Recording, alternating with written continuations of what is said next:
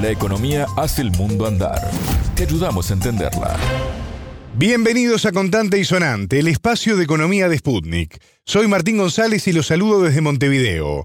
Me acompaña Natalia Bardún. ¿Cómo andas, Natalia? Bienvenida. ¿Qué tema tenemos para hoy? Muchas gracias, Martín. Hoy vamos a centrarnos en Panamá para conocer las causas económicas detrás de las protestas que ya llevan 15 días.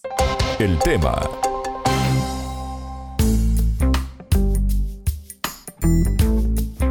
Este lunes 25, el gobierno de Laurentino Cortizo y las organizaciones que impulsan las protestas llegaron a un principio de acuerdo para la reducción del precio de la canasta básica pero de todas maneras las protestas continúan en este país, Natalia. Así es, muchos panameños continúan en las calles, lo que refleja el descontento social. Un dato puede darnos una pista para entender ese descontento. Si bien Panamá es considerado un país de alto nivel de ingresos por el Banco Mundial, también es el sexto país con la peor distribución de ingresos a nivel global. Eso crea sentido de exclusión y abarca más que nadie a los pueblos originarios. Así nos los decía el entrevistado de este contante y sonante, el economista y profesor panameño Juan Jované. La situación ya era crítica, pero con la pandemia la crisis se agudizó y el desempleo se ubicó en 9,9%, además de que el 48% de esas personas se encuentran trabajando en el ámbito informal. En el contexto de COVID, la deuda del país aumentó en 30,5%, y ese es uno de los reclamos de la ciudadanía en estas protestas, la falta de transparencia con esos dineros. Así lo explicó Jované. La entrevista. Pese a esto, bueno, el país se endeudó, el país se endeudó, se endeudó seriamente y sobre todo, digamos, no es tanto el problema que se haya endeudado, sino para qué se endeudó, cómo se endeudó y cómo se utilizó. Por comenzar, el gobierno a las personas supuestamente más vulnerable, le dio un subsidio monetario que no alcanzaba ni siquiera a la mitad del costo de la canasta básica alimenticia. Y además, digamos, se compraron equipos, eh, ventiladores, por ejemplo, a sobrecostos eh, extraordinarios, lo cual también fue público y el gobierno nunca, aunque se le pidió, dio una explicación cómo estaba usando esa gran cantidad de fondos utilizados. Incluso algunos ni siquiera se utilizaron porque a, uno, uno simplemente quedaron como stand-by con el Fondo Monetario Internacional, por los cuales Panamá paga por tener eso a disposición, que es para la banca. La banca nunca los necesitó, nunca los quiso y seguimos pagando con eso. Decía al principio que habría acuerdo para bajar el precio de los alimentos. Otro reclamo era el precio de los combustibles. La inflación es un problema para los panameños, ¿no? Exacto, una inflación que no comienza con la crisis global actual, sino que viene de antes y que es excepcional, Martín, porque Panamá es un país dolarizado. Sobre todo en la segunda mitad del año anterior, pues ya sabemos lo que ocurrió, los precios de los alimentos empezaron a subir. Y hoy día el precio de los alimentos, ¿verdad?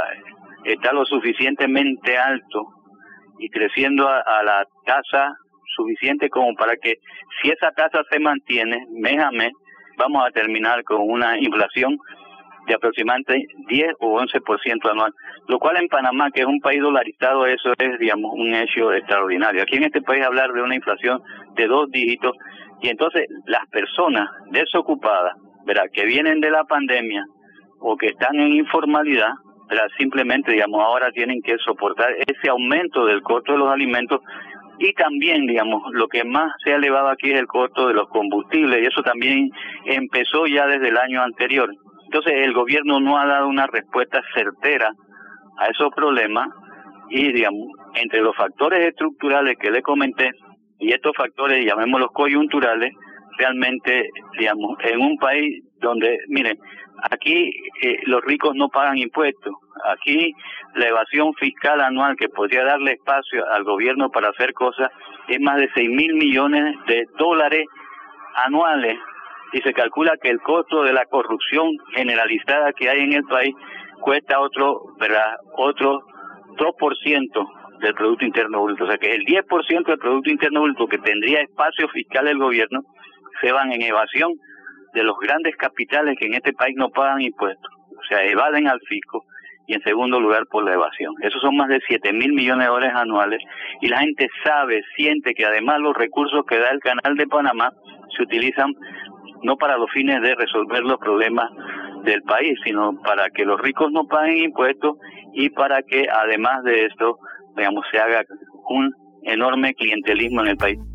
La matriz económica de Panamá está centrada en el área de los servicios. El canal, fundamental para el comercio mundial, es también la base económica del país, así como el turismo y los servicios financieros. Esto hace que el sector agropecuario, por ejemplo, esté muy poco desarrollado. En total, Martín, todo el sector primario de la economía representa solo el 4,1% del Producto Bruto Interno, mientras que el terciario representa el 79,2%. En nuestro país, anualmente el, balance externo de comercio de bienes alimenticios, ¿verdad? Entre eh, lo que se exporta y lo que se importa, es el más grande de toda América Latina, siendo Panamá un país que obviamente no es el más grande de América Latina, sino que es un país realmente pequeño. Pero eso, digamos, eh, significa que todo lo que pasa en el mercado mundial con alimentos nos golpea. Le voy a dar el dato específico. Panamá ¿verdad? anualmente, un país de, de apenas 4 millones de habitantes, no es el más grande de América Latina, pero tiene una balanza comercial, o sea, tiene que importar bienes agropecuarios sobre lo que exporta por 2.857 millones de evaluados. ¿Qué significa eso? Que casi el 80, eso equivale casi al 80% de las divisas que gana el país por exportar servicios de transporte en el canal de Panamá. Entonces, eh, eh, obviamente aquí han dejado perder el concepto de seguridad y soberanía alimentaria que en algún momento más o menos existió, aquí lo han dejado de lado por la política neoliberal que planteó de que el país tenía que exportar servicios para comprar alimentos y realmente eso no ha funcionado. Natalia, Panamá ha sido considerado un paraíso fiscal, lo que implica una baja carga fiscal y además pocos controles. ¿Cómo incide esto en la situación económica del país? El entrevistado se refirió a cuánto se pierde de recaudar por evasión de impuestos. Encima de eso, este país, digamos, tiene una altísima evasión que no proviene de las personas naturales, porque las personas naturales, si son asalariadas, pagan el impuesto sobre la renta en, en la fuente, o sea, se descuenta de, del pago. Por lo tanto, digamos, es el sector corporativo el que hace, eh, eh, el que evade lo que en, otros países, aquí se llama ITBM y es el conocido impuesto de, del IVA. Los comerciantes no lo entregan. Y por otro lado, digamos, el impuesto sobre la renta. Esas dos cosas son las que hacen que, ¿verdad? Nosotros podamos hablar de una evasión del 8% del Producto Interno Bruto.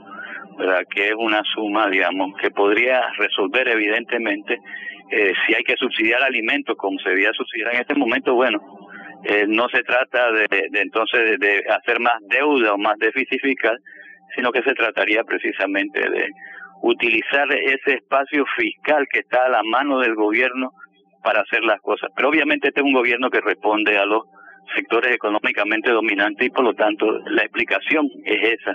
La explicación es que el gobierno no implementa las leyes fiscales. Mire que ni siquiera no estamos hablando de, lo que habíamos de hablar, de una reforma fiscal progresiva, sino que simplemente no lo pagan.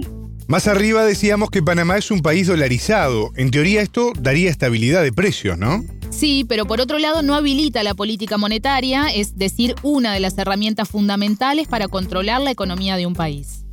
Y por eso solo queda la política fiscal que aquí la usan para vía endeudamiento. Pero evidentemente, digamos, eso no cubre nada, ¿verdad? Porque en, el dominio del dólar en el mercado mundial, precisamente el petróleo, grandemente, pues excepto de lo que está ocurriendo ahora, pues que, digamos, está el caso de, la, Federación Rusa y el caso de otros países árabes que empiezan a, poder vender en otras monedas, ya sea en yen o en el RMB, en el caso pues ahora de, de, Rusia que digamos tienen el mecanismo ese día ahora. Pero entonces cuando sube el precio del petróleo en términos de dólares dijo en Panamá sube el petróleo inmediatamente y no solo por la especulación que hay a nivel internacional con el petróleo sino porque internamente aquí los importadores y los distribuidores de petróleo son pocas empresas, es un oligopolio que además replican eso elevando sus márgenes de ganancia. Hasta aquí la entrevista con el economista y profesor panameño Juan Jované. Gracias, Natalia. A las órdenes. Contante y sonante desde Montevideo.